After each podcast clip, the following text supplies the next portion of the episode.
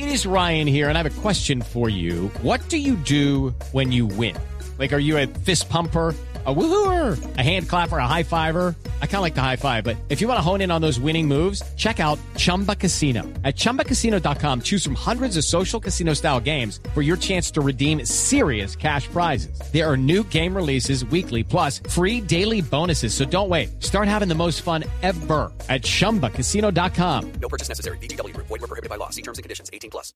Néstor, muy buenos días. Buenos días para todos los oyentes de Blue Radio. Mucha atención con la grave denuncia que recibimos anoche de una estudiante de economía de quinto semestre de la Universidad Militar, quien afirma que un delincuente camino a su casa en la calle 100 con autopista la abordó, le inyectó algún tipo de sustancia con una jeringa en una de sus manos y luego escapó. Hablamos precisamente con la mamá de la estudiante, ya que ella es menor de edad, tiene 17 años, y esto fue lo que le contó a Blue Radio. Ella iba subiendo el puente y iba bajando un muchacho que ella no le vio bien la cara y inicialmente la apoyó con una jeringa. Sí, sí. Tenía más aspecto como de, de persona indigente. Sí, sí, sí. Cuando ella se dio cuenta era que estaba sangrando, la demás gente también se dio cuenta pero no hizo nada. No pasó nada. No. ¿Qué hizo ella? Tan pronto la ayudaron con esa jeringa. Ella automáticamente llegó rápido a la estación, se estuvo ahí un momento quieta, llamó a un compañero de la universidad mientras nosotros eh, llegábamos porque nosotros estábamos un poquito lejos de donde ella estaba. La estudiante fue atendida en un centro asistencial del sur de la capital del país, pero hasta hoy, en horas de la mañana, le van a realizar los chequeos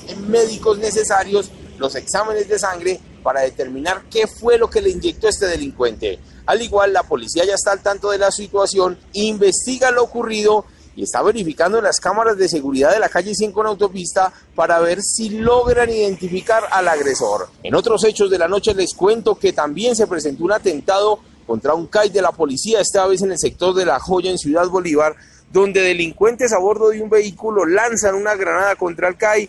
Tres perritos resultaron afectados, parte de la estructura también se vio averiada pero dejemos que el general Alarcón, quien es el subcomandante de la Policía de Bogotá, nos cuente detalles de lo ocurrido. Se trata de una granada IM-26. Eh, por fortuna, pues no tenemos eh, heridos, eh, policías heridos ni ciudadanía herida. Eh, los afectados son tres caninos que pertenecen aquí al CAI. Por este hecho no hay personas capturadas. Edward Porras, Blue Radio.